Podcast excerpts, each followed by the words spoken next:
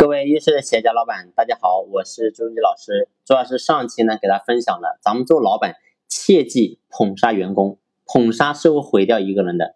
那到底我们该怎么样预防员工他会过度膨胀呢？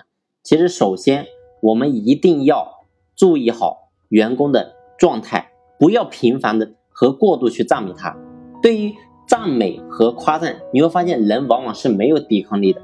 尤其是当他做出一些成绩的时候，面对赞扬，就习惯归功于是自己的努力，自以为值得更多的回报和更高的位置，从而呢，你会发现他忽略了成功可能是多方作用的结果，自己呢其实没有能力站得那么高。当一个人众望所归的时候，老板就不要在其他的场合继续公开的表扬他，甚至呢，其实有的时候你可能还需要敲打敲打他。事实上，你会发现。咱们在公司培养人才，其实更好的方式是逆境加顺境交替。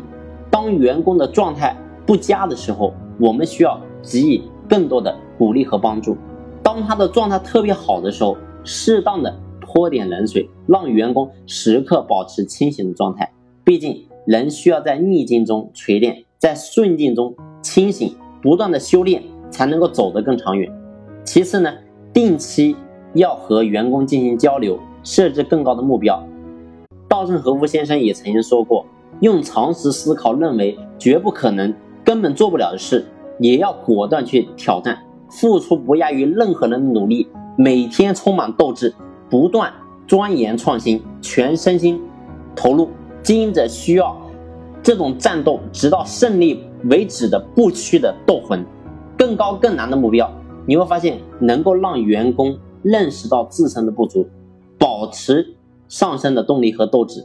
其实呢，你会发现在一定程度上就可以避免让员工陷入自满和膨胀的深渊。所以记住，咱们要想预防员工过度膨胀，一定要逆境加顺境两者交替。你会发现他就会飘不起来。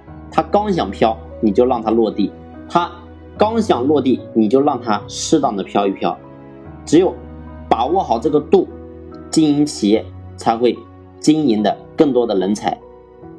好了，这一期呢就分享到这里，感谢你的用心聆听，谢谢。